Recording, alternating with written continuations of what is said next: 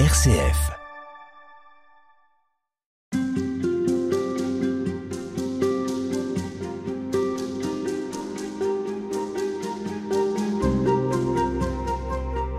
Robert Comte, dans l'Église catholique, on parle beaucoup de vocation.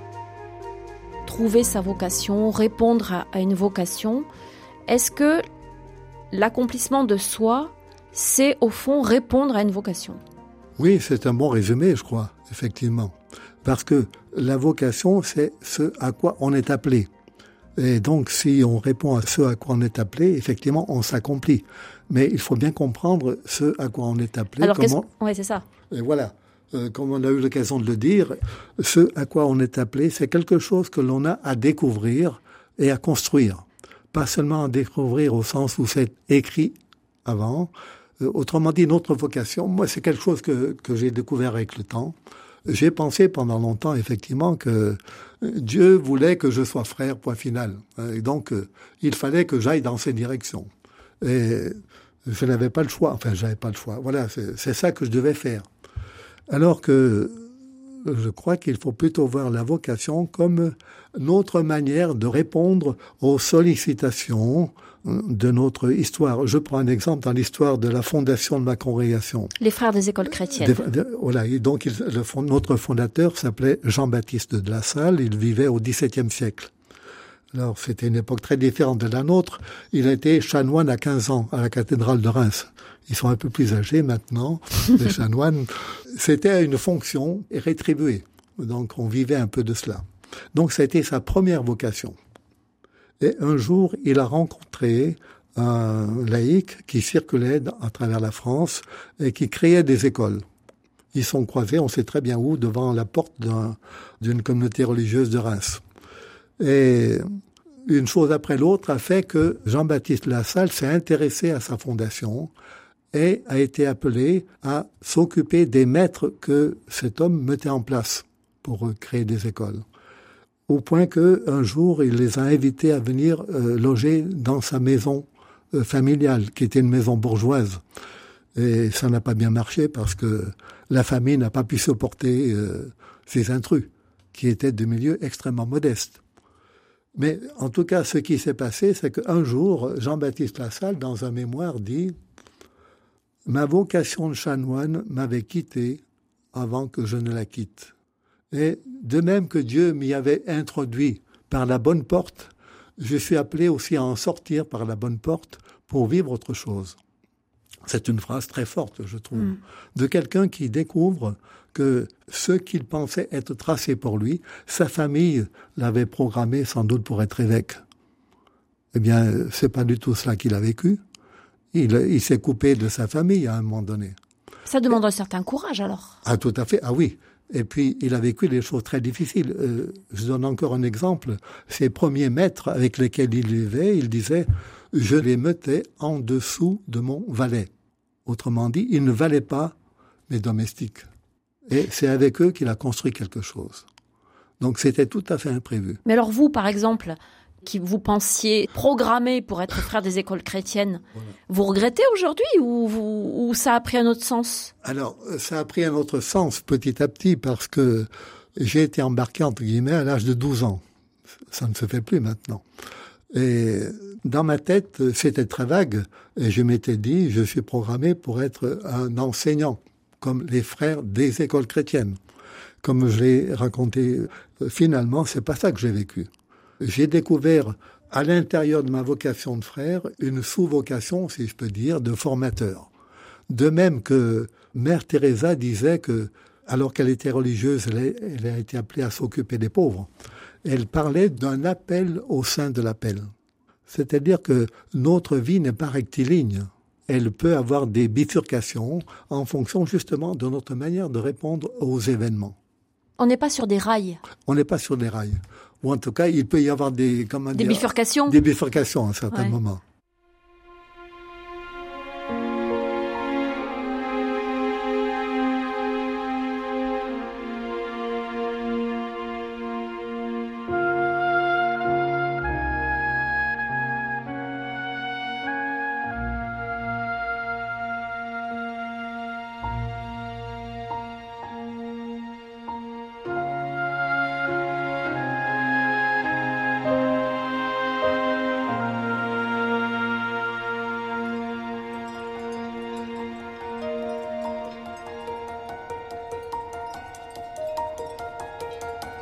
Robert Comte, vous pensez que euh, dans notre euh, accomplissement personnel, dans la manière dont euh, on essaie de déployer ce qu'on est, il y a le besoin de sentir qu'on va laisser une trace de notre passage dans ce monde?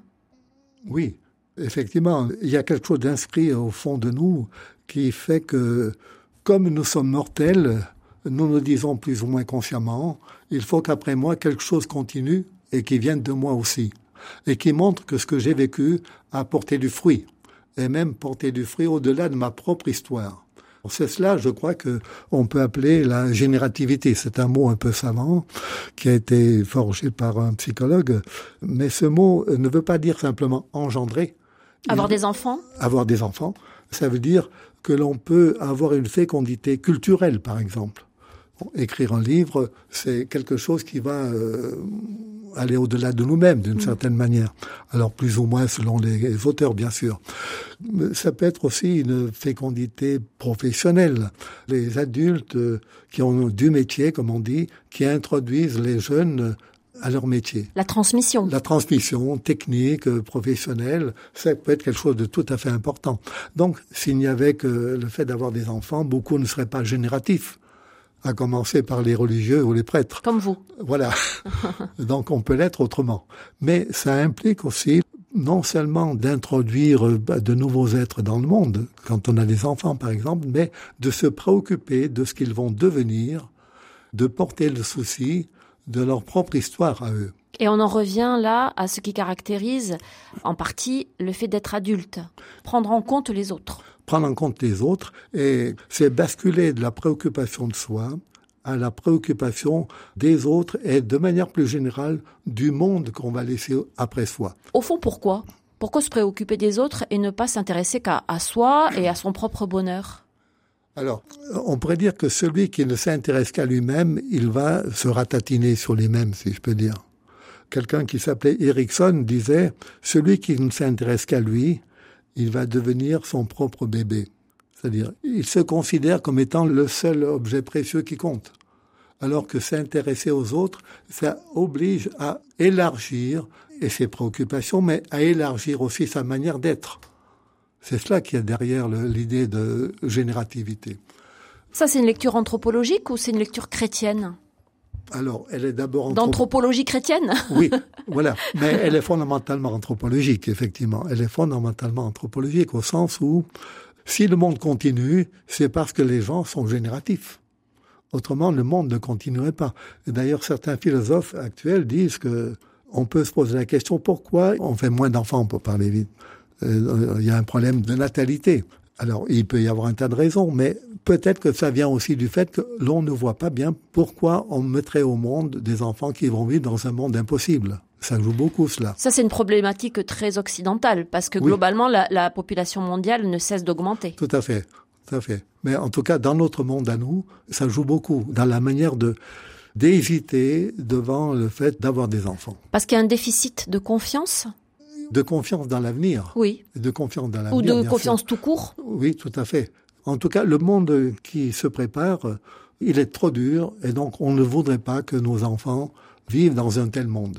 Est-ce que Dieu nous invite à être génératifs? Eh bien, je crois que ça nous renvoie à un chapitre de la Genèse où il y a une phrase que nous connaissons bien qui demande d'être fécond et de peupler la terre.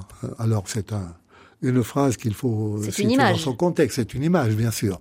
Mais si Dieu nous demande d'être féconds, ça veut dire que nous ne pouvons pas nous considérer comme des individus qui ne valent que par eux-mêmes.